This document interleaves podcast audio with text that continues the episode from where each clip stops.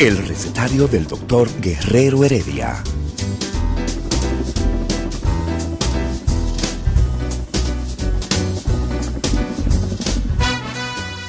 Una respuesta para cada pregunta. Una receta para cada problema.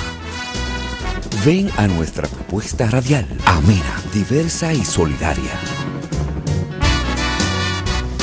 Con alto sentido humano y profesional.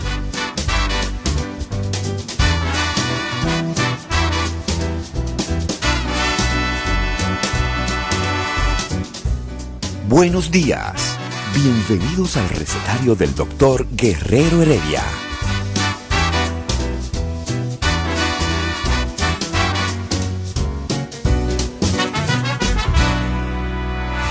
El recetario del doctor Guerrero Heredia.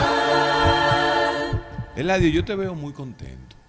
Bastante. Sí, como que cuando uno tiene gente que aprecia en, en cabina, pues uno se convierte en, en mal entrevistador. Eh, hay que tener malicia para entrevistar. Mira, tú A sabes los que- psiquiatras, por ejemplo, no hay que tener como malicia para entrevistarlos. No, lo que pasa es que ahí se conjugan Ajá. elementos emocionales de las emociones de, de agrado. Y cuando uno tiene emociones de agrado, regularmente las preguntas que hace, las hace con el entendimiento de la sabiduría y del conocimiento que tú sabes que el amigo va a sacar para ilustrar a quienes nos escuchan. ¿Tú te acuerdas, Eladio, que yo decía, a Ángel yo lo quiero con dolor? Porque yo quisiera atacarlo políticamente, pero no puedo. Porque primero lo está haciendo bien, segundo es mi amigo. Aunque lo haga mal, no lo iba a atacar. Coño, no me dio, no me Ey, dio, pero no me dio oportunidad de atacarlo. Oye, nunca. oye, ¿quién estaba aquí ahorita? ¿Quién? Eh, con los, ¿cómo se llaman esto? Lo que el Eh, programa este anterior muchacho, eh, Domingo y el otro, Y el- Ricardo, Ricardo. estuvo tu pasado maestro. El mío. Eh, sí. Ah, el jefe de él, el jefe de Ángel, Car- Ca- ¿Cómo que se llama él? eh, eh, eh, Sánchez Cárdenas. el Sánchez doctor Sánchez estuvo Cárdenas. por aquí. Yo creo que él me va a perdonar en algún momento. Sí. ¿Tú crees que yo soy perdonable? No, yo no creo. Bueno, Yo y no creo. Tú y yo vamos, ¿para dónde que vamos tú y yo? para allá abajo. Para el infierno.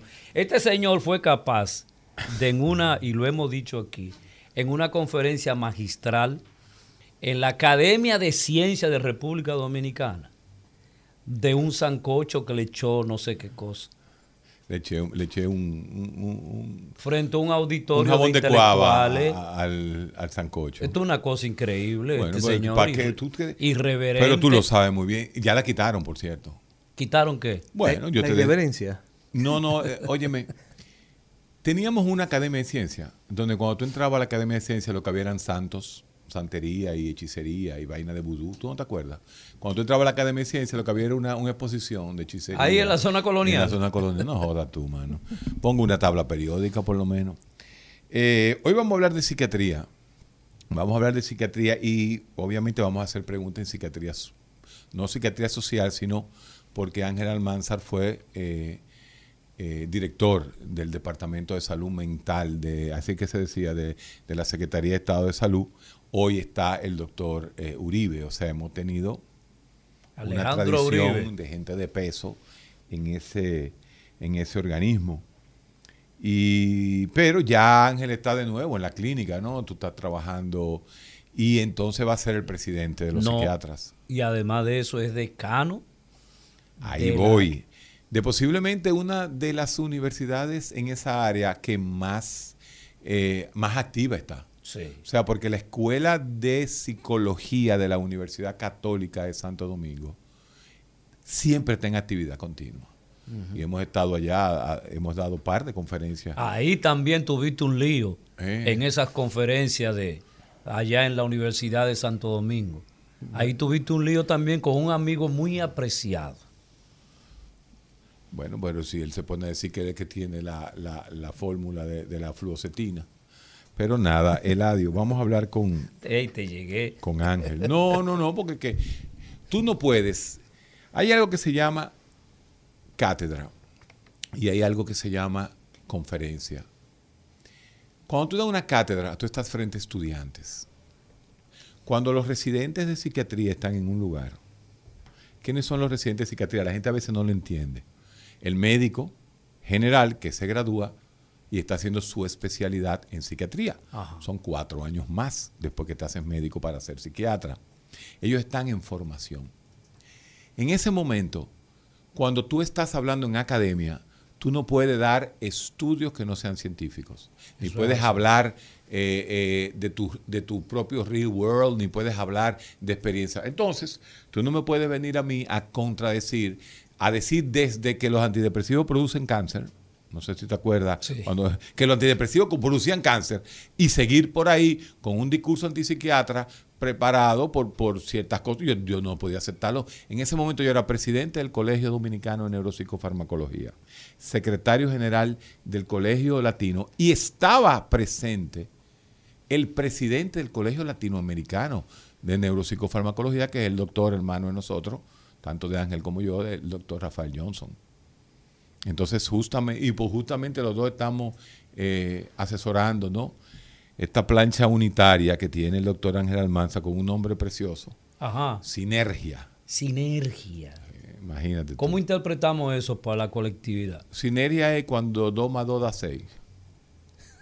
O, ¿Cómo o así? siete u ocho. O ocho. O nueve. ¿Cómo así? ¿Qué, qué, qué- Bueno, qué es lo que tú estás hablando? Que tú combinas dos cosas y la respuesta es más de lo esperado. Es como la ley de la gestal. Ok. Forma y contenido. Sí, pero eh, la suma de las partes da mucho Lo- más. sí. Da mucho que el más. todo. que el todo. Eso es estar puro. Sí, Pero es sinergia es un nombre farmacológico.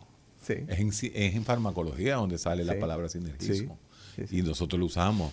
Eh, nosotros tenemos la conferencia El arte de sinergizar. Lo hemos dado em, eh, con, con respecto, lo, lo seguimos, lo, lo hemos reloaded, como dice. Ángel, ¿dónde está la psiquiatría en un país donde un tipo agarra y mata a siete? se da un tiro y viven matándose. ¿Dónde está la psiquiatría en un país donde todo huele a corrupción? Un coronel que se hay sienta un- frente a sus a sus subalternos y le dicen, no se tiro". preocupe que yo lo que me voy a dar un tiro. Y se da un tiro. ¿Dónde está el pueblo más teteador que hay? ¿Dó- ¿Dónde estamos nosotros los psiquiatras parados en este momento? ¿Y para dónde vamos? Primero, bueno, agradecerle a, ambos el honor de que yo esté aquí en mitad de, de ustedes dos. Es un, de verdad que es un placer y una gran satisfacción. ¿Cuál es el problema? El problema es que no somos ciudadanos porque sí. Se adquiere ser ciudadano por la educación. Diablo. y ya explicar todo lo que viene, eh, bueno, se cae de la mata porque lo, lo hemos escuchado mucho, pero nos falta ser ciudadanos. Así es. O sea que nos perdimos. ¿Y porque- qué sería ser ciudadano, Eh, Ángel? eh, bueno, en grado simple, en forma simple, yo pudiera dar eh, cuatro elementos fundamentales. Cuatro elementos del ciudadano. Sí. Saber que tiene deberes, saber que tiene derechos, que puede exigir sus deberes cuando está cumpliendo, eh, que puede exigir sus derechos cuando está cumpliendo con sus Claro. deberes, eh, tener ética, Eso no existe. tener ética. El la ética se puede definir así fácilmente como el arte del bien hacer, del buen hacer. Y, y el cuarto elemento sería eh, tener un acendrado respeto por los derechos del otro, por los derechos humanos. Eso, eso- esos cuatro elementos estructuran una ciudadanía. El último filósofo que estudió el concepto de ciudadano, el año 60 y pico, Jürgen Habermas, fue el último, el, último, el último grupo de la famosa escuela de Frankfurt, fundada por Theodor Adorno y Horkheimer. Y las palabras de John F. Kennedy vienen de Jürgen Habermas, la gente no lo sabe.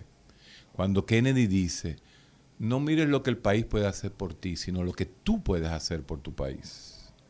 es justamente Jürgen Habermas hablando de lo que es la ciudadano, la participación del ciudadano. Hay que ejercer la ciudadanía. Hay que ejercer. El, el ser humano dentro de la sociedad juega un rol, pero tiene, es un, no es un rol pasivo. El dominicano, el dominicano juega un rol pasivo porque lo único que hace es pedir. Y a veces exige, pero no, no actúa en sus derechos. Me explico. Como tú lo dices, ya que tú pusiste el tema de ciudadanos, tenemos tiempo de más para hablar. Michelito, Michelito. Eh, dame lo mío. Dame lo mío. Dame lo mío. Eh, dime, esperar los políticos es para que lleguen, para que me nombren a mí. Estamos ¿Eh? aquí, estamos aquí, señor. Estamos aquí, pero ¿dónde se hizo un ejercicio de ciudadanía? Por ejemplo, el último ejercicio de ciudadanía que se ha hecho en República Dominicana, la Marcha Verde. La Marcha Verde es un empoderamiento de la ciudadanía y mira por lo que hizo y logró. Entonces, ¿cómo nosotros podemos ayudar al ciudadano? Nosotros como psiquiatras. 200 y pico, ¿cuántos somos, Ángel? Por ahí andamos. 200 y algo, sí, pero con una parte ya eh, no está en ejercicio, pero tiene todo... que se han ido retirando. Sí, pero es, esa parte que de psiquiatras que no están en ejercicio tienen un bagaje un nombre, importantísimo. Pero, pero se me ocurre preguntarle a ustedes... oye la pregunta, ¿qué podemos hacer los psiquiatras para mantener eh, a nuestra ciudadanía en salud mental?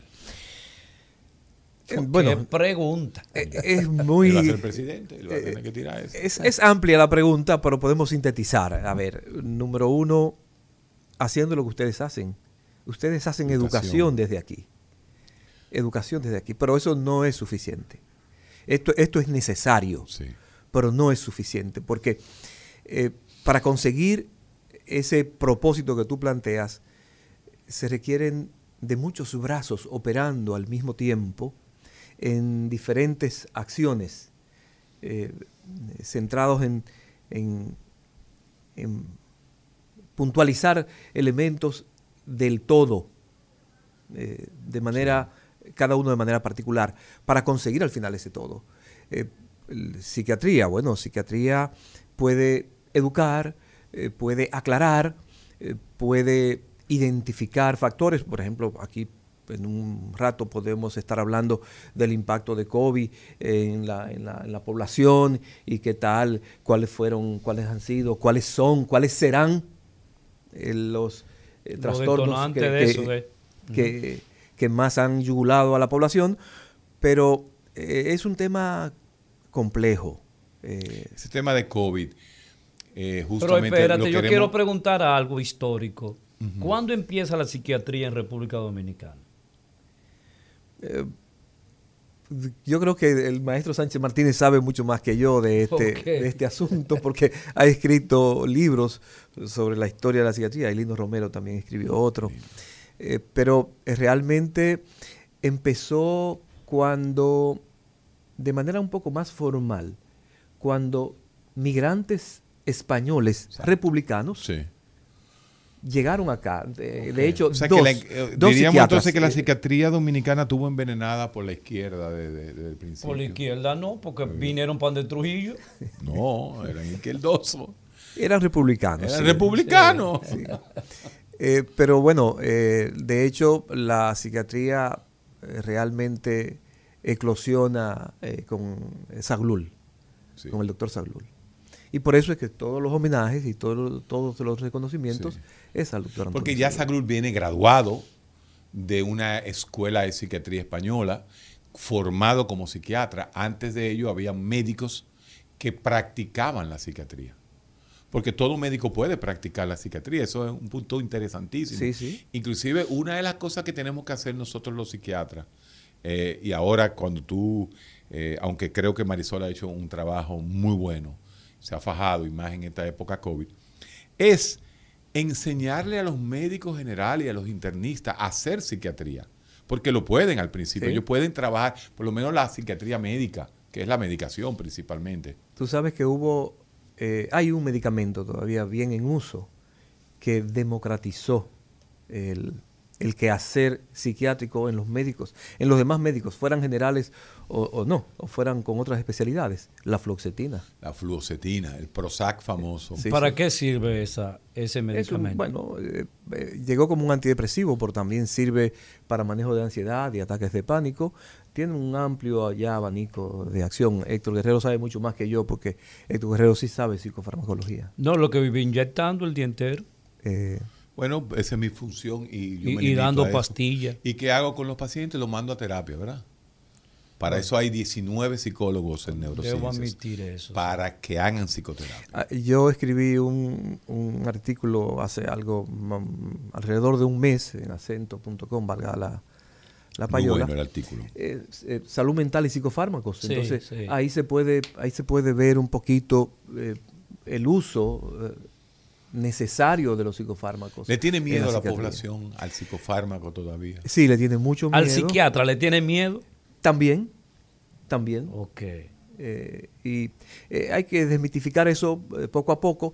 La, la historia de la psiquiatría eh, es la historia, es una historia que vino manida desde un principio. Brujo, éramos brujos. Sí, Eh, sí. Y, y cuando quiso empezar a emerger como una actividad científica, lo hizo con unos tratamientos muy bruscos, muy rudos. Que todavía impresiona mucho. Sí, y crearon la leyenda negra. De hecho, esa leyenda negra contra los eh, tratamientos eh, psicofarmacológicos psiquiátricos viene de ahí, de eso- esos tres elementos, la cura de Saquel, la cura insulínica, Claro. eh, eh, la, la, El coma la insulínico. Bonmeduna, eh, con, eh, sí, y, y el antiguo electroshock. Eh, Fíjate cómo él dice, ¿Cómo? el antiguo electroshock. Por- pero ya no se usa porque yo tengo entendido que se Oh, sí, pero óyeme, Ok, óyeme. explíquenos Después- eso. Después de esta pequeña pausa, porque eh, yo voy a hacer la parte un poco médica, ya que Ángel va a ser el, el, eh, como el presidente de todos los, de todos los psiquiatras. Yo te voy a dar un ejemplo antes de yo explicarte lo que es un electroshock, después de esta pequeñita pausa. El recetario del doctor Guerrero Heredia. El rumbo de la mañana. Noticias de actualidad con informaciones de los principales hechos y acontecimientos políticos, sociales y económicos. Cambia el rumbo desde temprano y acompáñanos en El rumbo de la mañana. De lunes a viernes de 6 a 11 de la mañana por Rumba 98.5 FM y Premium 101.1 FM. Día de sabiduría y filosofía en el recetario del doctor Guerrero Heredia. El recetario del doctor Guerrero Heredia. Yo sé que tú vienes con tu veneno, psicólogo, y te la voy a poner de esta forma. Si tú coges 10 pacientes, a 5 le das terapia electroconvulsiva y a, vamos a poner 100 pacientes. A 50 le das terapia electroconvulsiva y a 50 Sí, le pero estábamos, no, no, no me confunda el asunto. Estamos hablando de electroshock. Eso es terapia electroshock, es terapia electroconvulsiva. Continúa entonces. Espérate, espérate. A- a ver. Claro que continúa. Ajá, ok, sigue, sigue. Hoy las operaciones siguen igual, El- es lo único que corre con láser y no con un cuchillo. ¿O no es, no es la misma vaina? Hermano, siga. No, pero que te conozco que tú eres muy, muy venenoso con, con los psiquiatras, muy venenoso. Tú agarras y le das 50 terapias electroconvulsivas a 50 personas. Ok. Y le das 50, a otras 50 le das aspirina. ¿Una aspirinita? Ajá, ajá. Una aspirinita. La posibilidad de que no pase nada en los 50 pacientes que se le dio terapia electroconvulsiva es más de un 90%. La posibilidad de que dos de 50 sangren es más de un 90%. Entonces, ¿qué hace más daño? ¿La aspirina o el- la terapia electroconvulsiva? Te la dejo ahí. Imagínate una mujer de 8 meses de embarazo Ajá. con mellizo adentro. Sí. ¿eh? Una mujer preñada Ajá. con dos mellizos. Si está deprimida y está suicida, ¿tú sabes qué es lo que le da el doctor Ángel Almanzar? y ¿Qué yo? le da? Electroshock. Electroshock. Ay, A una mamá, mujer sí. con dos muchachitos adentro. Y al viejito de 90 años. Cuando está deprimido que se quiere matar. ¿Qué se le da? Electroshock. Entonces, si tú le das electroshock a un viejo de 90 y a una preñada, ¿qué significa? Que es un mecanismo totalmente seguro. Pero todavía no queda la imagen, que es lo que yo quiero que plantee eh, Ángel Almanza. Todavía está la imagen del electroshock y la gente se cree Lo que loco, lo loco. en One Flew Over the Bueno. Cuckoo's Nest, atrapado sin salida, ¿te acuerdas? Sí, sí. La de Jack Nicholson. Sí. Bueno, entonces eso no Pero el electroshock realmente, ¿qué promueve dentro del cerebro? O sea, ¿qué mueve neurotransmisores? ¿Qué es lo que pasa cuando alguien recibe esa carga eléctrica? Te la digo científicamente, una sobreregulación de los receptores beta 3 en el área orbitofrontal de la, de la corteza prefrontal. Y traducido todo eso. Traducido es que cuando tú tienes más receptores beta 3, tú tienes más noradrenalina en el sistema y tú sabes que la depresión se quita cuando hay un aumento del flujo de noradrenérgico. Ok. Esa es la acción que ya conocemos, que ya entendimos, que ya le enseñamos al público. ¿Por qué? Porque hay cosas en psiquiatría que todavía creen que están en, en la época de, de Colón y no es así. ¿eh? Porque yo te he dicho a ti que cuando tú coges un anti un antihipertensivo que tú tomas, ¿verdad? ¿De dónde viene la hipertensión? Todavía no se sabe. No, no hay. No Tú hay, le no preguntas a un cardiólogo aquí, ¿eh? y todos beben medicación para la presión alta. Un cardiólogo, eh, No dígame usted origen, la etiología. etiología. No, no sabemos. Entonces nosotros tampoco los psiquiatras tenemos derecho a decir, bueno, nosotros no entendemos el origen de la depresión, pero te- conocemos los mecanismos de acción. Entonces, estas son cosas que yo sabía que tú venías, que se la iba a tirar a, a- a- a Ángel Almanzar, pero yo quiero retomar de nuevo el discurso de Ángel, porque Ángel eh, creo que tiene mucho de COVID. ¿Tú, tú hiciste algún tipo de, de investigación fuera de la que tenemos nosotros de... de- Si tú has dado unos COVID-19? números con relación a... Hay algunos números, ¿qué va a pasar? O sea, y la pregunta se quedó en el aire, eh, Ángel. ¿Qué vamos a hacer los psiquiatras? ¿Qué podemos hacer más y mejor? De ese ciudadano los que- psiquiatras? A ver, la, el, el problema de salud mental es un problema de salud pública. No de salud pública de, porque sea del Ministerio Exacto, de Salud de Pública. salud pública. Es un problema Oye, de lo- salud pública. lo que tú estás diciendo es más que importante, porque en la historia, no solamente de República Dominicana, la salud mental es cualquier cosa, pero no es el procedimiento discapacitante que producen los enfermos mentales. Bueno, eh, los trastornos mentales graves Sí. discapacitan en el mundo a más de 450 millones de personas. Wow. Lo discapacitan. Eh, y hay que entender que los trastornos mentales aparecen en una edad joven, reproductiva, desde el punto de vista de, la, de la especie, pro- productiva desde, el- desde el punto de vista laboral. Por lo tanto, eh, los trastornos mentales castran las economías de los países. Pero los países no invierten en la salud Qué mental. cosa, ¿eh? Entonces, para que tengamos una idea, mi- yo, yo estoy haciendo, estoy recopilando los datos para un artículo de, de periódico en donde eh, se señalen eh, cuáles son eh, los costos por la no inversión en salud mental de los países, por no atender a ese entre 15 y 20% de la población de cualquier país del mundo que padece un trastorno mental y dentro de ellos a los, a los esos graves. Eh, las estadísticas dicen lo siguiente, que las más conservadoras dicen Dime. 1.100 millones de personas padecen trastornos mentales. Las, con- las- 1.100 millones de personas padecen trastorno mental. esa es la más conservadora. Sí. Esa es la del 15.9% por, de, eh, por ciento de prevalencia. Sí. Pero hay otros que dicen que es el 20%, El 20%. de prevalencia. Sería que serían 2.000 millones. Exactamente. Entonces, entre mil millones y dos mil millones de seres humanos, de ocho mil millones más Claro. o menos que somos, eh, padecen trastornos mentales. Es, una, es una cifra apabullante. O sea, eh, dentro del rango de la... Y sumen todos los católicos del mundo Exacto. y está en el rango. Exacto. Sumen los católicos más los, los cristianos. Exacto. Y todavía, eh, bueno, eso sería un poquito más, unos 100 millones más, pero se, se habla de unas cifras que Sí. es el, el triple de la población norteamericana, por ejemplo. Los americanos tienen una cifra más pragmática y lo traducen de la siguiente manera. De cada cuatro personas que está acostada en este momento, de cada cuatro personas que está acostada en una cama de hospital, uno tiene un problema mental.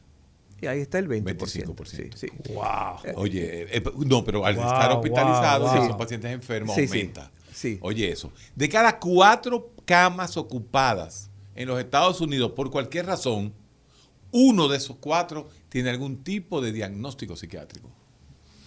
Ya. Ángel, ¿cuál es la situación, si hay algún número o alguna explicación, de la salud mental en nuestra media isla? A ver, voy a empezar por lo que, porque me, si logramos alcanzar la presidencia de la Sociedad de Psiquiatría, por lo que sería una de mis metas eh, fundamentales, eh, hacer una encuesta nacional de salud mental. Excelente. Ahora bien, nosotros no tenemos eh, números estadísticos, no, no tenemos ninguna encuesta, no tenemos investigaciones que nos digan qué, qué cantidad de personas con trastorno mental realmente tenemos. Lo que nos valemos es de las estimaciones eh, y, proye- y pro- Aproximaciones. y, y proyecciones que hace, en este caso, la, la, eh, Oficina Panamericana de la Salud y la Oficina Mundial de la Salud. Este, y luego algunos estudios eh, que se han hecho que validan más o menos. Y sabemos que lo mismo que para otros países, entre el 16 y el 20% de la población dominicana padece algún trastorno mental, algún trastorno mental. Pero eso es mucho. Eh, o esas son las, Son- en sentido general, son las cifras, son, son las cifras, mundiales. mundiales. Sí, eh, pero no, no, no escapamos a ella. Pero, eh, ¿cuál es el problema? Héctor Guerrero acaba de decir que en Estados Unidos una de cada cuatro personas que está en cama padece un trastorno mental. Aquí no podemos valorar de, esa misma manera, bajo esa misma metodología, porque nos faltan camas. Porque ¿Cómo al- fue Este es el país con menos camas eh, en Latinoamérica por persona. para eh, enfermos en psiqui- hospitalarias. Hospitalarias en Para sentido que general. sepas, sí, señor. Ay, mamá, estoy mal. logramos aumentar discrecionalmente el número de camas eh, en los años que estuvimos al frente de salud mental, pero estando nosotros en salud mental, llegó COVID y el sistema se hizo con muchas, Claro. muchos de los espacios Sí. para COVID y era entendible. Se lo quitaron porque ¿qué, qué hacen los locos ahí? Ese es el criterio que se tiene, ¿verdad? Eh, bueno, en, en cierto Se, sentido, se- se No, menosprecia Mira, eh, ahí el estigma de... Pasó en, toda- en- en todo el mundo. en todo el mundo. Pasó en todo el mundo eh, una, per- una pérdida de, de espacios y de camas en todo el mundo porque eh, COVID sobrepasó eh, en magnitud todo, todo el sistema, arropó, dañó todo el sistema de salud de todos los países. Entonces, eh, sufrieron siempre los más débiles. ¿Qué ocurre? Que dentro de todo sector salud, las personas que menos tienen dolientes son los que tienen trastornos mentales. y sobre Hasta todo, que no lo tienes tú en tu casa adentro. Wow. Después de esta pausa, yo quiero que el doctor Ángel Almanzar haga un recorrido de todos los centros que se abrieron durante su ejercicio en la Dirección de Salud Mental eh, en la República y Dominicana. lo que se cerraron también, Sí, porque no- fue la gestión de nuestro amigo ¿Cómo? que se asimiló el criterio del cierre del manicomio del 28. ¿Y cuántos centros se abrió en, en ese momento? El recetario del doctor Guerrero Heredia. ¿Cuál era el tema? Se me olvidó. No, no, tú haces Ah, lo de, la, pregunta. lo de las, lo de las eh, eh, Unidades. unidades de psiquiatría que abrió el doctor Ángel Almanzar y que se que generó, ¿no? Camas para psiquiatría, porque también después vamos a hablar un poquito de drogas, que posiblemente es una de las partes más importantes de la psiquiatría. Eh, ¿Cuál fue esa revolución que usted inició Ángel Almanzar, con respecto a los internamientos psiquiátricos. ¿Cuántos centros se abrieron? Centro de Intervención en Crisis fue el Sí, nombre que se le puso. Sí, exacto.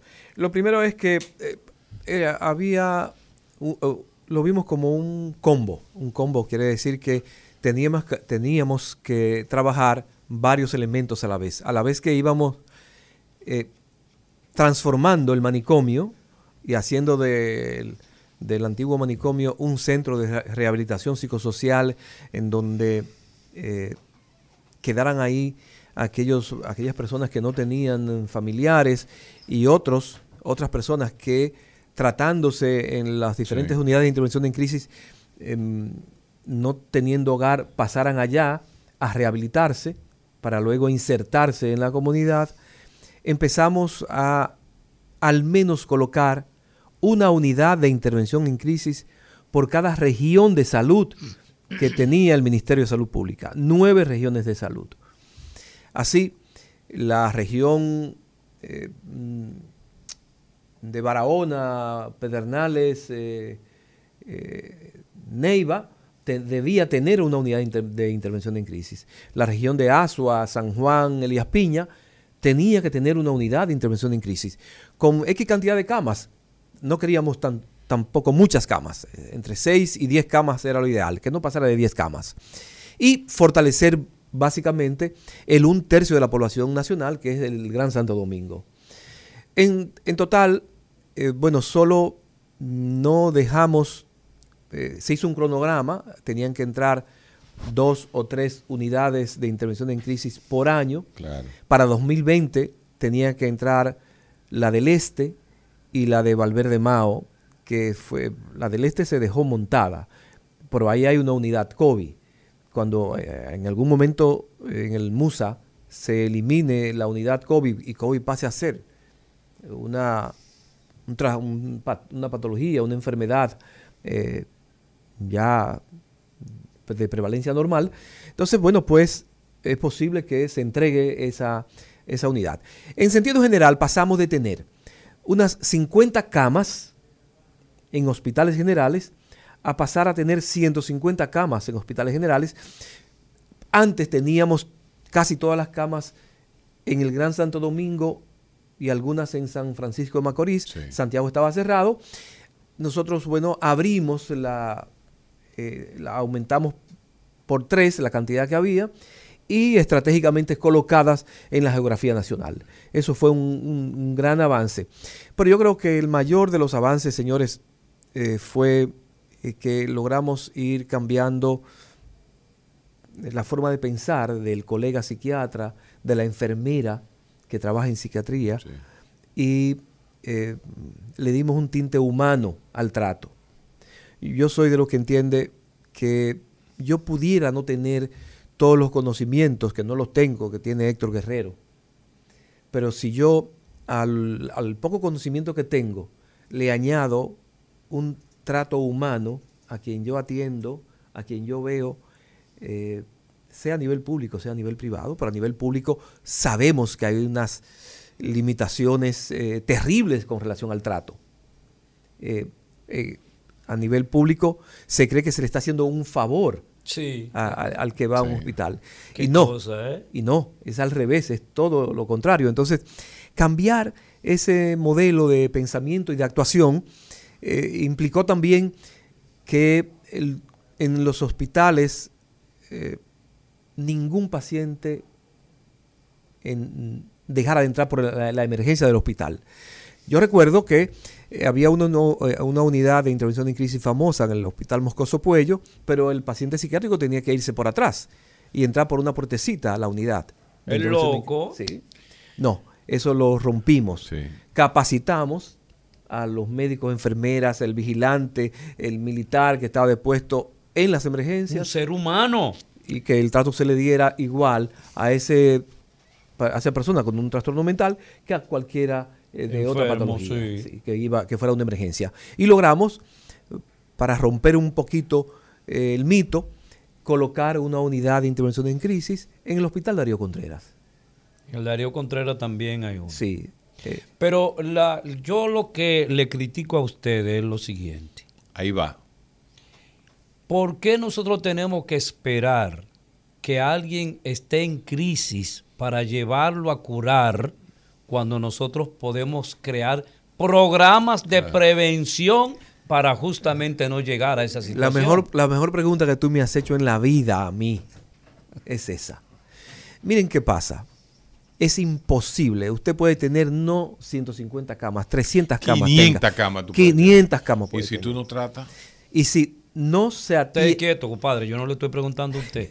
Y si no, qué barbaridad a ustedes dos. Yo tendré que venir aquí como mediador, como eh, si no se mm, eh, tiene el soporte en la base de la pirámide de atención. Eso quiere decir atención primaria eh, en el primer nivel y en el segundo nivel, los centros de salud mental comunitarios. El, el paciente... Pero ve acá, pero los médicos se niegan a tener los psicólogos y los psiquiatras en los centros de atención primaria. Bueno, este, contra eso es que tenemos, esa era la faena de cada día.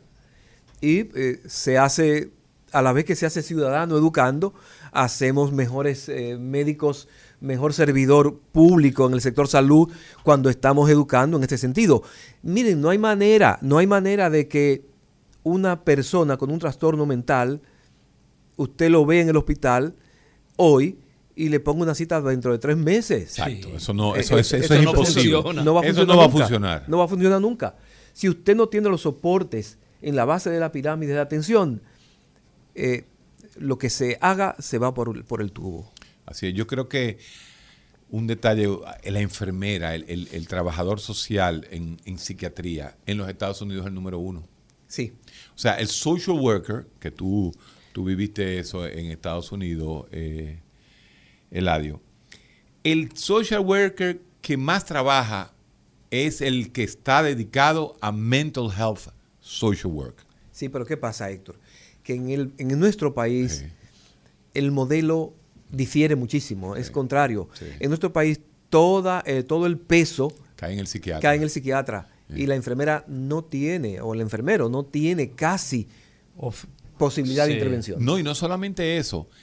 Hasta hace 10 años, 15 años, y yo tengo que, que- que- que decirlo claro aquí, el psiquiatra estaba en un consultorio, en una clínica guardado. Es en los últimos 10, 15 años en que ya los psiquiatras tú lo ves trabajando en equipo. Un un equipo con psicólogo, con, con coaching, con eh, eh, terapistas de adicciones, eh, terapia familiar, terapia Sa- sistémica. saca eso de coaching de ahí, de ese discurso que tú Mira, tienes. eh, déjame decirte No, no, no, yo no quiero entrar en detalle, no porque está- tenemos un invitado Sí, aquí. pero el problema eh, sería bueno que tú eh, pusiera bien claro eso, porque una cosa es un coaching de una persona que decide ese coaching en, en, en ejercicio y otra cosa son psicólogos que hacen coaching Ahí en áreas callo, específicas. ahí me callo. Entonces, es importante. Y todo tiene cabida porque hasta un coaching espiritual existe. No, tenemos un coaching espiritual. De- y no es un Te voy a poner la mano. No, Inmediatamente no te no. toque. eh, Acuérdate que hay un El concepto- espíritu va. Pero venga acá, hermano. ¿Y esta Psicólogo. ciencia? Y, ¿Y eh, esta Pero ciencia? es que la mente es bio, psico, social y espiritual. Te lo- Sí, yo quiero entender a Eladio. a- a- en nuestro país, Héctor Guerrero Heredia, ocurre un fenómeno. Tenemos miles de psicólogos graduados. 56 mil psicólogos graduados hay en el país. Entonces, eh, yo creo que la... la- ¿Cuánto toca por cada 100 mil? Eh, bueno, yo tiro el número ahora. La tarea, la tarea del colegio de psicólogos, una tarea fuerte, es difícil porque son muchos los eh, adscritos, no es como en psiquiatría, Héctor habló 200, 200 y, y pico. ¿verdad? Eh, pero educación continuada, Sí, definitivamente formación, que sí, definitivamente. eh, si esto, y, y esto yo Y lo... certifi- y- recertificación. recertificación, exacto, exacto. Entonces, eh, pudiera haber menos brecha para que se cuelen otros.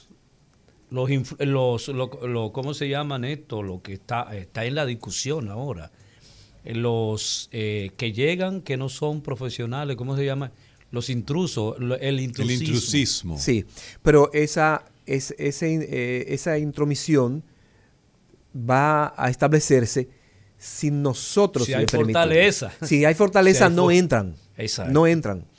Vean el grupo de los psiquiatras, bueno, eh, psiquiatría de una vez y de- puede identificar y rechazar a cualquiera Sí, señor. que haga psiquiatría que no esté este, debidamente certificado. Y, y actualizado también. Sí, ahora vamos a la, estamos ya en la res- Sí, recertificación. porque tú tienes que explicarnos en qué va a consistir después de Marisol, que lo ha hecho. 1785 psicólogos.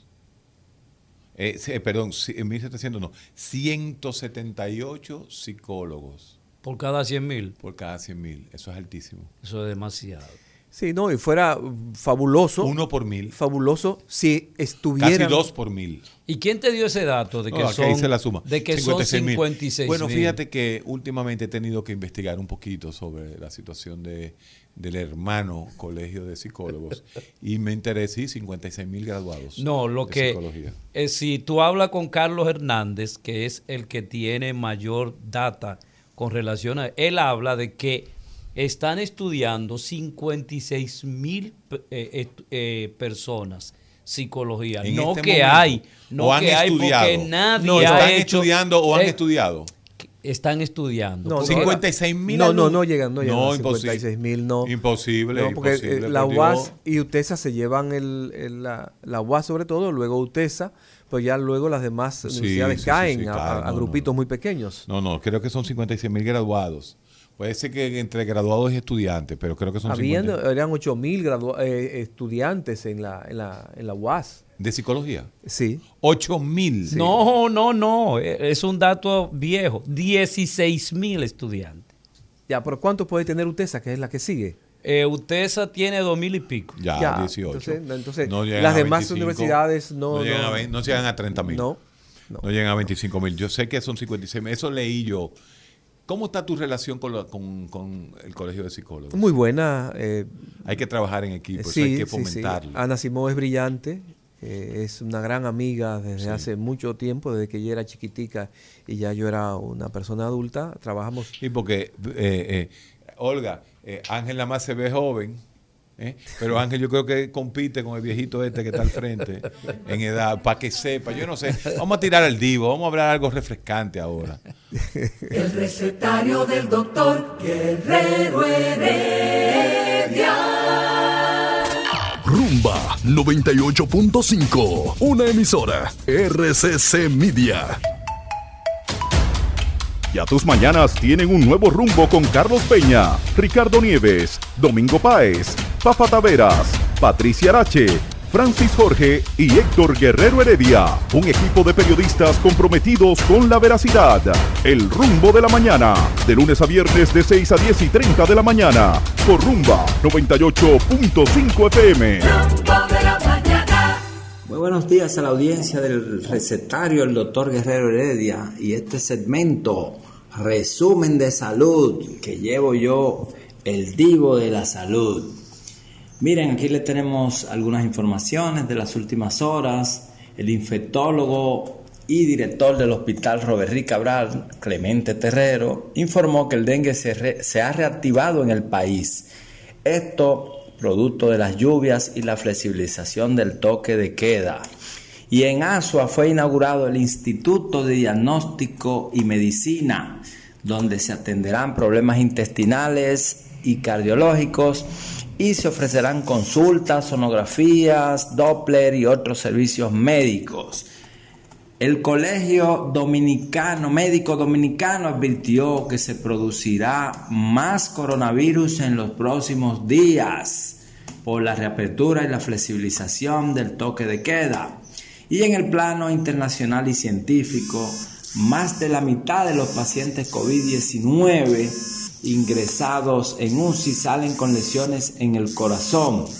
Estas y otras informaciones en resumen de salud.net portal especializado en difusión de informaciones médicas, así como en el recetario del doctor Guerrero Heredia. Pasen feliz día. El recetario del doctor Guerrero Heredia. El rumbo de la mañana. Noticias de actualidad con informaciones de los principales hechos y acontecimientos políticos, sociales y económicos. Cambia el rumbo desde temprano y acompáñanos en El rumbo de la mañana.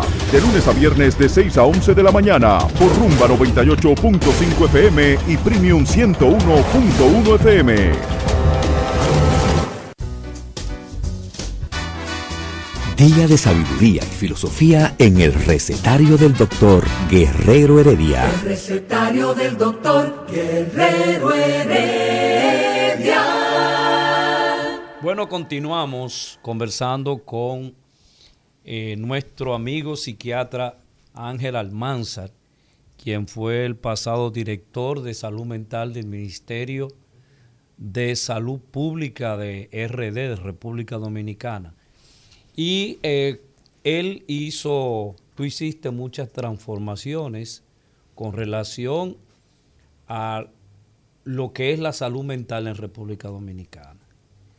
Y la salud mental, que seguimos explicando, que se tiene como la cenicienta de que la gente se ve muy lejos de enloquecer. O sea, tú, yo, Olga, todos los que estamos aquí, vemos que la salud mental o enloquecer, llegar al extremo, ¿verdad? De la, de la situación de salud mental, no nos va a pasar. ¿Cuáles son los riesgos que tenemos nosotros, seres, lo pongo entre paréntesis, normales, de cruzar en cualquier momento a un estado eh, mental diferente? Es un riesgo alto. Eh, de hecho, para que tengamos una idea, si solamente lo medimos por la depresión, la depresión eh, se supone que eh, en estimaciones eh, en el rango bajo, el 4% de la población mundial lo padece. Las estimaciones para, para República Dominicana son del 4.7%. Eso quiere decir que en el mundo hay alrededor en el rango bajo, alrededor de 300 millones de personas con depresión en este momento. Entonces, eh, el, uno tiene un 15% de posibilidad durante toda su vida de padecer depresión. ¿Un 15%? Sí. eso, es alto, eso es alto, es muy alto. Eh, eso es solamente depresión. Eh, pero no contamos que, mucha, eh, que un trastorno mental es el, uso por encima de los límites de alcohol. Eso es un trastorno mental. O sea, cuando yo me pongo en el colmadón y me doy 5, 6, 7 cervezas. Y tú vas al colmadón dos veces por semana y después también tomas el fin de semana. Eh, eso te va a traer indefectiblemente problemas o en tu trabajo, o contigo mismo, o, con, tu, mujer, o con tus hijos. Eso está demostrado en infinidad de artículos científicos. Pero todo aquel que hace uso de sustancias prohibidas también tiene un trastorno mental. aquella persona que no duerme bien y que ese no dormir bien le interfiere con su calidad de vida cotidiana, ya tiene un trastorno mental. O lo que se ha visto ahora, eh, los estudios con, la, con COVID, eh, nos faltaban, nos faltan muchos estudios, eh, pero ya están saliendo estudios que nos dicen, por ejemplo, que depresión y ansiedad son los dos trastornos mentales que le han sacado la cabeza a los demás trastornos mentales por, eh, como producto de COVID. Incertidumbre, eh, temor a contagio, eh, miedo económico, el, aislamiento, esos cuatro elementos le han dado duro, nos han dado duro a todos, un poco más, un poco menos. Y, y eso también probablemente son eh, la, el disparo de la agresividad y la violencia que ya empezó a presentarse en el país? Estoy especulando, No, porque la- simplemente son dos o tres casos que Eso, hemos tenido. sí, eso es una, sí, pero lo que sí sabemos, vamos a lo que sabemos para, para luego entrar en las especulaciones. Ok. Sabemos que depresión se ha disparado y los estudios, estudios de altísima calidad que publica Lancet, eh, ahora, hace una semana, lo leí hace eh, cuatro días, que dice que hay una verdadera epidemia de cuadros de ansiedad en el mundo, Wow. producto de COVID, producto de COVID, y que impacta más a la gente joven. Ay, ay, ay, ay, ay. Entonces, El eh, teteo tiene que ver Sí, con podemos eso. inferir, eh, podemos inferir eh, sin tener elementos eh, de investigación Sí. eh, como, eh, como evidencia, pero podemos inferir que esto que está ocurriendo eh, que, con el teteo, por ejemplo, como fenómeno de masas que busca alternativa, Ajá. entre comillas, Sí. no es más que una expresión, pudiera ser una expresión de intentar eliminar esa carga ansiosa. El, el- O sea, como que ahí también eh, eh, Ángel como que se toma, se bebe de maldad. O sea, lo hago con rabia porque siento ese, ese, esa impotencia que he tenido durante mucho tiempo. exacto. Es algo parecido a este ejemplo que les voy a poner a todos los oyentes y a ti. Eh, fíjate que cómo se identifica, eh, se identificaba habitualmente el estado de ánimo, el humor y la ansiedad en un padre de familia tradicional, cuando la, la- no trabajaban tanto las mujeres, que el esposo llegaba a la casa y eh, estrellaba la puerta, el, el perrito que iba con el rabito a, a Saludar. saludarle, el señor le daba una patada por el trasero y lo que pedía era de mala gana, eh, búscame la chancleta, ¿dónde está el jugo? ¿Dónde está el refresco? ¿Dónde está la cerveza? La frustración ansiosa laboral Ajá. se traducía de esta manera Sí. en la casa. Y eso se documentó. Sí. El ser humano es un, el ser humano es un, eh, a la vez que plástico, es un imitador eh, por excelencia. Y una olla de presión. Sí, entonces, eh, si esta, esta del teteo, de la violencia, es la traducción a esta carga ansiosa que ya está documentada, que salieron en, la- en la- en los estudios que hizo la misma Universidad Católica Santo Domingo, que hizo la Pucamaima, que hizo un muy buen estudio, que, que hizo UNIBE también, eh, que salió en, los... Con relación a la depresión y la Y- población. eh, Sí, y el COVID, y, y que salió. O sea, sí, el COVID. exacto, y que ha salido en todo el curso del, del seguimiento que le ha dado el Ministerio de Salud por salud mental Pero- a- al tema. Por eso son las escuelas de manera individual que han hecho, de esas universidades que han hecho esas investigaciones. Eh, bueno, eh, la Pucamaima lo hizo desde el, la- el Departamento de Investigación. Nosotros en la, en la Católica lo hicimos desde el Centro de Investigación y Ciencias de la Familia con Luis Vergés a la cabeza. Y es un documento robusto. Son documentos robustos. Los datos que tiene el Ministerio, salud mental, que lo, lo dejamos instalado y se ha seguido, de las personas que buscan ayuda eh, por eh, vía digital, eh, eh, están ahí. Y se, y se vio que es ansiedad sobre todo, pérdida de la calidad de sueño y depresión. Están Esos ahí. tres factores. Sí, están ahí básicamente esos tres. Estrés postraumático también ha salido, pero esos tres siempre sale adelante depresión y ansiedad sobre todo. Continuando ahí mismo, eh, Ángel, cuando tú asumas la presidencia de la Sociedad Dominicana de Psiquiatría, eh, ¿tú plantearías investigación que nosotros no hacemos en República Dominicana? Así- Y mucho menos en salud mental. Así mismo es. Yo entiendo, y así eh, se lo hice saber al equipo que me acompaña, que eh, yo busqué, yo siempre cuando voy a un lugar a trabajar, yo busco la misión, la visión y los valores. Y esa es mi guía de trabajo para poder planificar. Yo no puedo ir a ningún sitio si yo no voy con un plan, con una planificación. Entonces, eh, uno de los elementos fundamentales para una sociedad científica, eh, médica, es la educación continuada y es la investigación. Entonces, educación continuada, perfecto. Ahí somos, eh, la psiquiatría ha sido robusta siempre, la sociedad de psiquiatría ha sido bien robusta en educación continuada. Eh, y la prueba es eh, el mismo Héctor Guerrero, Johnson. O sea, que ustedes siempre están actualizados. Eh, así es. El psiquiatra que no está actualizado es porque no le interesa, pero hay siempre una cantidad enorme de posibilidades de adquirir conocimientos y estar al día.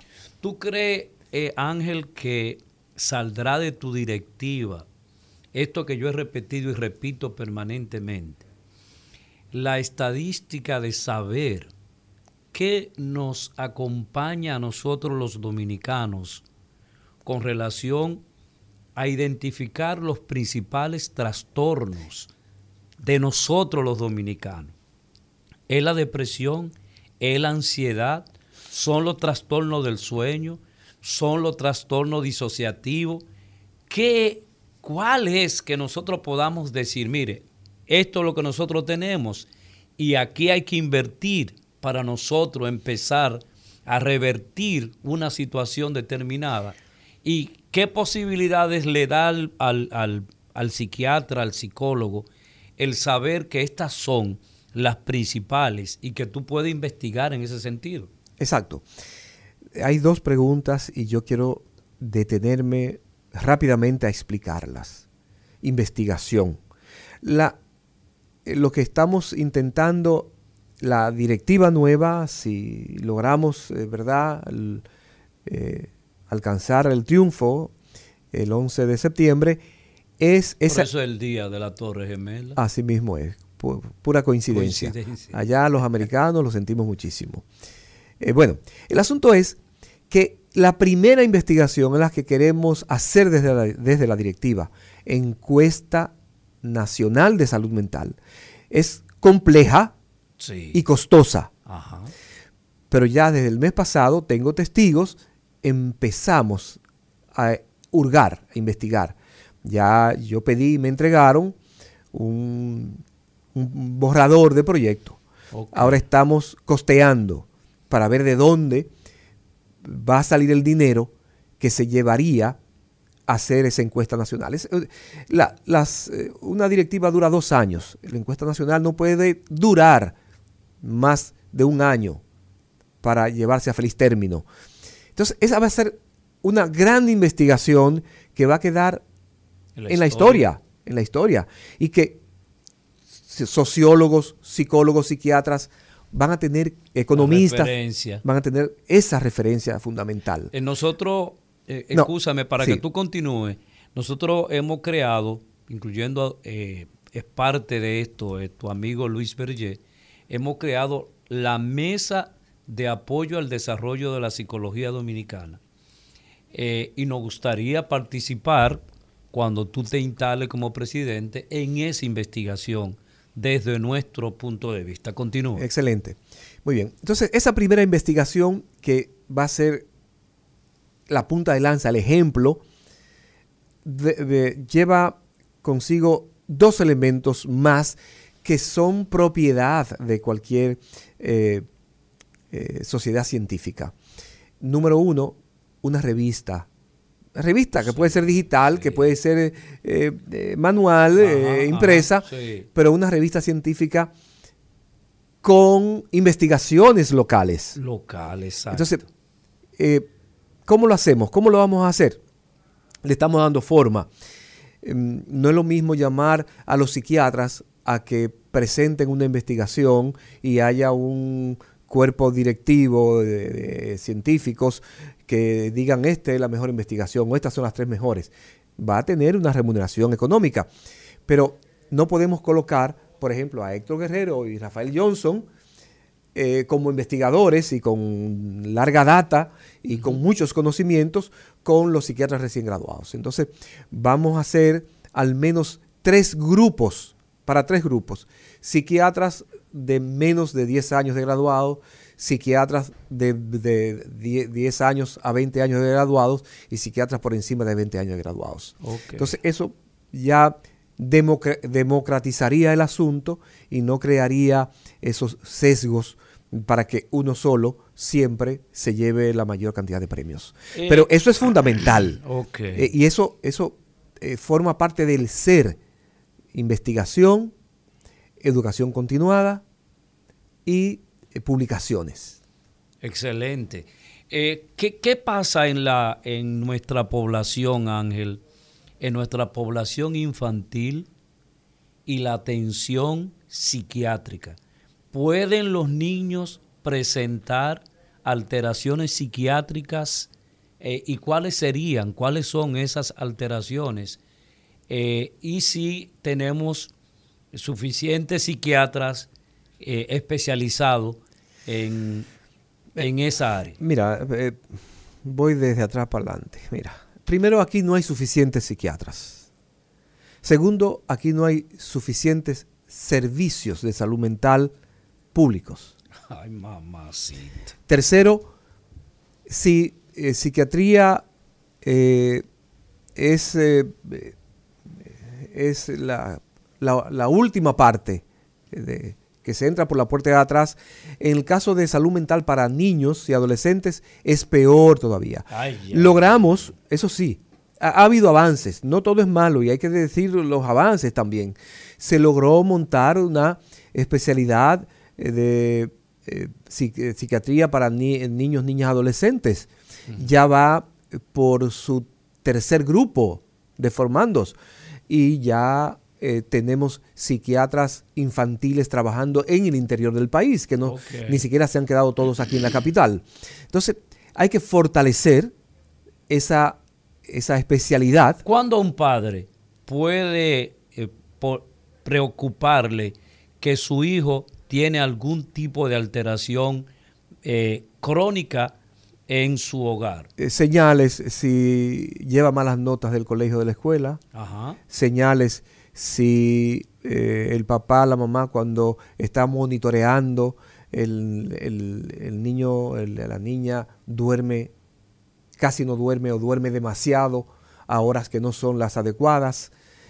tercero, cuando hay un problema de alimentación que no sea eh, esa alimentación, porque hay que, hay que diferenciar, hay matices. Un niño puede no gustarle un tipo de comida y los papás quieren darle ese tipo de comida a la mala. Entonces hay que ver, eh, pero eh, los chequeos pediátricos con su pediatra orientan muchísimo cuando vean conductas bizarras, que es una conducta bizarra. una conducta bizarra es cuando el niño no quiere socializar con otros amiguitos o con sus mismos hermanitos, cuando el niño o la niña está demasiado tiempo solo o sola y se niega a compartir, eh, cuando es eh, destructivo con, con los juguetes o con las cosas de la casa, con los animales. Eh, cuando es abusivo, abusiva con los animales. Son señales que van dando los niños que hay que tener eh, muy en cuenta y, hay que tener ojo avisor. Eh, la pobreza es una conductora de trastornos mentales psiquiátricos básicamente. Eh, no, no, Yo no sé si estamos especulando. No, no, no, no, no necesariamente. No, necesariamente. gente multimillonaria padece de una sintomatología tipo esquizofrénica. Eh, Por ejemplo, los acumuladores. Eh, Esos acumuladores, más billetes, más billetes, ARS. Más billetes, y más billetes, y más billetes. ya ese, es un asunto eh, que tiene otras implicaciones sociales, políticas y filosóficas. Sí, sí. sí, pero, pero en este caso, este, no, la, los trastornos de salud mental no miran este, clase social, clase social ni, ni, ni raza, ni, ni, ni género. O sea que encontramos tan, tanto eh, el, un número eh, alto en pobres que en ricos con relación a los trastornos mentales. Eh, sí. Pero no me responda ahora. El recetario del doctor Guerrero Heredia. Día de sabiduría y filosofía en el recetario del doctor Guerrero Heredia. El recetario del doctor Guerrero Heredia. Estamos conversando y seguimos conversando con eh, Ángel Almanzar, pasado director del, del Ministerio de, el Ministerio de Salud y básicamente lo que tiene que ver con las alteraciones mentales que pasan en nuestro pueblo eh, con las alteraciones mentales y cómo ver esto. La, esta nueva generación del teteo, de la no educación, o sea, el resultado de un sexto grado eh, de primaria de nuestros bachilleres, lo que logran graduarse. ¿Qué posibilidades tiene un nini, el que ni estudia ni trabaja, que esté en el barrio en este momento, de adquirir un trastorno mental? Eh, básicamente, bueno, depende, tiene el riesgo del alcohol. De ese, de ese 15 que tú dijiste. De, tiene un altísimo riesgo de irse por el alcohol o por la droga o por los dos a la vez lo cual, o por el sicariato también. Eh, sí, pero vamos como, como, sí, como okay. trastorno mental. Ajá, eh, como trastorno mental. El, obviamente, eh, yo quiero que quede claro que aquí no estamos diciendo que esa juventud que tetea es la culpable per se. No. Hay un sistema, hay un sistema político, hay un, hay un Estado que desde hace años, muchos años, dañó, eh, prostituyó el, el, sistema educacional dominicano, por ejemplo. Eh, mis padres estudiaron bajo la formación de la escuela de Hostos. Y yo recuerdo en mi pueblo, como mi papá me hablaba, del maestro Serrano. ¿De qué parte tú eres? De La Vega. La Vega, vegano. El maestro Serrano en La Vega, que tenía una escuela de tipo hostosiano, pero luego, eh, luego de la caída de Trujillo, Trujillo tuvo todo malo prácticamente, eh, eh, pero organizó, dejó organizado un sistema. un sistema. Es, eso, eso fue decayendo y fue decayendo al extremo de que en los años 50 esta ciudad de Santo Domingo no llegaba a 300 mil habitantes y hoy el Gran Santo Domingo tiene más de 3 millones de habitantes. Sí, casi 4. Sí, y que la población rural en 1950 y tantos era del 80% uh -huh. y la urbana era del 20%. Y hoy es al revés. Sí, señor. Entonces, ¿de qué manera las grandes ciudades pueden soportar esta migración masiva en menos de 60 años sin estar preparada para asimilarlo. darle asimilarlo, pero asimilar es para darle la educación, darle los bienes y servicios. Wow. Y asumirlo desde el punto de vista laboral. Entonces, una persona que no tiene capacidad laboral, y de ahí volvemos otra vez a, a mordernos la cola, cuando decimos que es que la salud mental, una mala salud mental a un pueblo le impacta en su economía, uh -huh. porque hay muchas manos que tienen que estar laboralmente activas, están no produciendo una plusvalía para el país, para ellos mismos y para su familia. Entonces, eso es un tema grosero, grave, que debe haber, tiene que haber una gran transformación. Queremos un millón de empleo.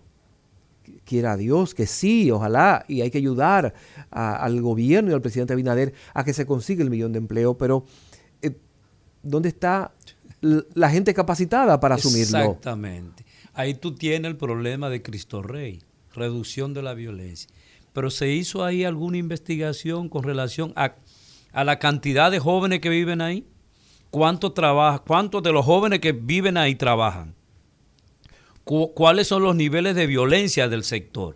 O sea, simplemente intervenir y dame tu revólver porque te voy a dar 20 mil pesos Eso funciona. Ah, sería interesante que los sociólogos estén atentos a esto y los psicólogos eh, y tal, y se haga una investigación para ver el resultado a seis meses, a un año y posteriormente. Pero hay que medir ahora. Hay que medir ahora para poder comparar. Eso no lo hacemos nosotros. Nosotros no, no investigamos absolutamente nada.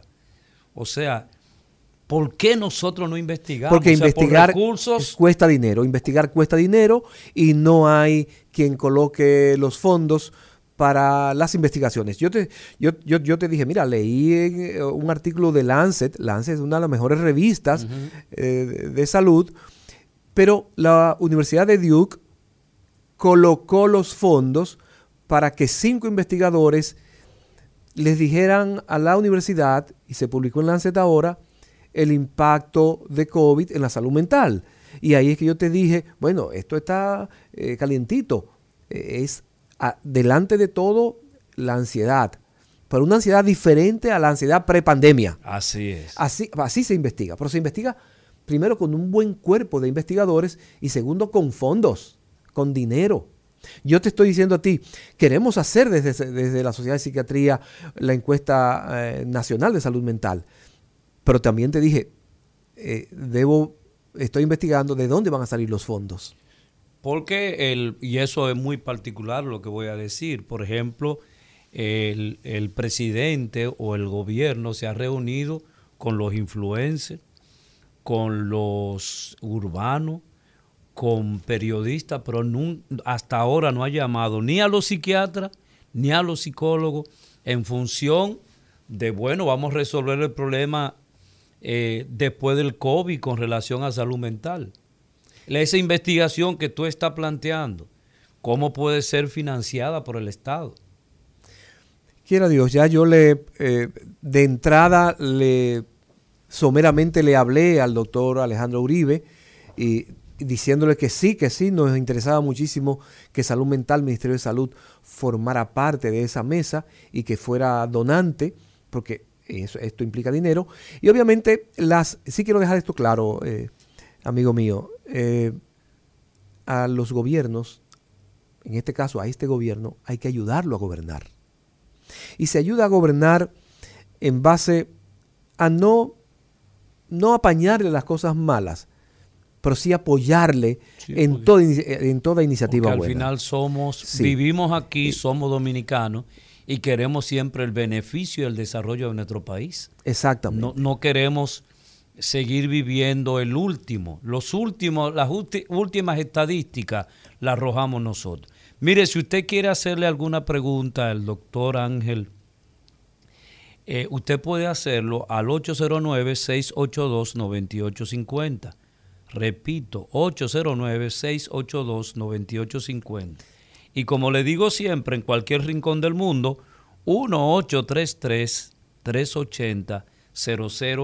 1-833-380-0062 con relación a la situación de la salud mental en este momento con COVID y la proyección que se tiene después del COVID. ¿Qué es lo que va a pasar con la población, con la gente y su salud mental que al final nosotros no definimos qué es lo que es la salud mental. Eh, y, qué es un trastorno mental realmente? Eh, bueno, eso, es casi empezando. sí. Eh, antes de, ah, para, porque sí quiero decir, como se comentó un par de veces que soy decano de la Facultad de Ciencias de la Salud en la Universidad Católica Santo Domingo, quiero decir que en la Universidad Católica Santo Domingo, una universidad privada, pero bien decente, eh, bien preocupada por eh, la extensión social, eh, tiene lo que se llama ya el Centro de Investigación y Ciencias de la Familia. Y, tenemos allá, ya puesto en ejecución, una línea de, ayuda que se llama Fonoayuda, que cualquier persona... Atención, mucha atención. Cualquier persona que tenga necesidad de comunicarse con un especialista en salud mental eh, libre de costo. Puede hacerlo llamando a Fonoayuda en la Universidad Católica Santo Domingo. ¿Y ese teléfono sería? tengo los teléfonos en el teléfono, en el celular y está cerrado, pero, lo, puedo decir más adelante. Ok, vamos a escuchar eh, a nuestros oyentes. Buenas. Buenas. Sí, buenas. Saludo para ti, Eladio. Saludo para el doctor Almanzar. Sí, tengo una pregunta y un comentario. A ver. El, el, el programa de hoy genera muchas preguntas buenísimas, porque está buenísimo el programa, pero en este caso tengo un comentario y una pregunta. Con relación al comentario, primero, realmente eh, si, eh, si, si, si, vemos que controlamos factores de riesgo como por ejemplo alcohol, droga, el no dormir bien, o sea, la calidad del sueño, hay factores que se presentan que uno tiene que alterarlos, producto de trabajo, de lo que sea, la depresión, la ansiedad. Si controlamos esos, esos, esos factores, me imagino que a menos de que no haya un componente genético, pues podemos también controlar esas crisis o esos eventos o esas alteraciones psiquiátricas. De manera que así como el doctor sugiere hacer un programa de investigación agresiva una vez él sea el presidente de la Asociación de Psiquiatría, me imagino que tiene que venir también acompañado de un programa de comunicación agresivo también, educativa para la población, porque si yo sé controlar esos factores, gracias a la información de ustedes, pues yo tengo menos riesgo de tener algún evento psiquiátrico. Así es. yo. Así es.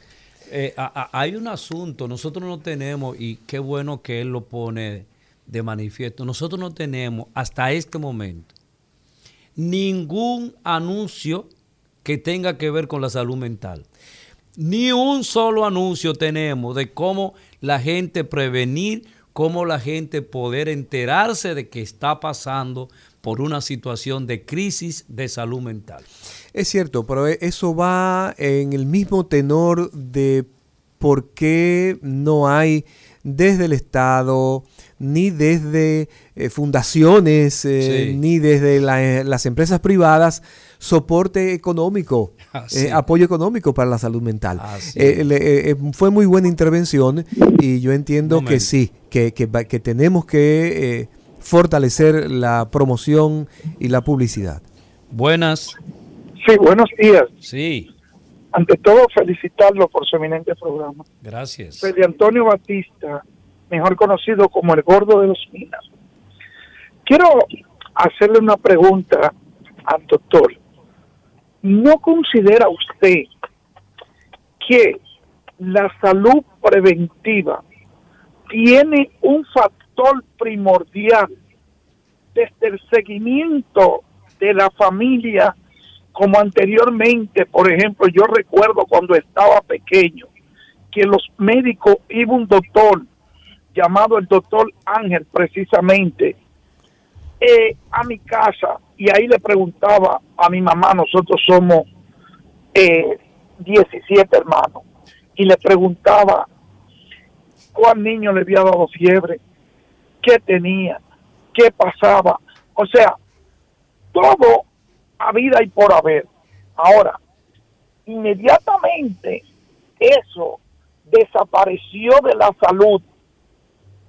Ahí mismo surgieron los problemas y hoy en día estamos en una sociedad futigada totalmente por un consumismo que te vive diciendo a ti, si tú no tienes dinero, tú no vales nada. Así es, hermano. De, de hecho, él, él habla básicamente del médico familiar. Sí. De, cómo antes existía ese médico familiar. Sí, eh, sí ese médico de familia. El médico, eh, hay una diferencia ahora, el médico familiar es una especialidad Ajá. y el médico de familia es un médico general, eh, un médico que trabaja en aquello que dijimos al principio del programa. Muy buena intervención también la de este caballero y, y le explico lo que se intenta hacer eh, desde el sistema de salud es tener tantas unidades de atención primaria como se puedan. Se necesita, se requiere una unidad de atención primaria en salud general por cada 500, 600 familias. Entonces, eh, y hay, el último censo arrojó unas 1.600, se necesitan más del doble, pero ya hay esas, esas que hay, hay que fortalecerlas, pero ¿qué ocurre? Que con el cambio de esquema en, el país, el médico teme salir a la comunidad, teme el atraco, teme el daño físico. O sea que ha aparecido otro problema que es el de la violencia. Violencia, exacto. Buenas. Buenas. Sí. Los felicito por el programa. Muchas gracias. Eh, qué bueno que me dan la oportunidad de hacer esta pregunta, que siempre me ha inquietado. Eh, y porque es un tema que viene afectando a muchas personas y yo, y yo veo como que no se le da atención. Por ejemplo, siempre se trata a las personas que, que tienen problemas de discapacidad, ¿verdad? Todas las, todas las discapacidades o los niveles de discapacidad. Pero no veo como que haya un programa a través del Ministerio de, de Salud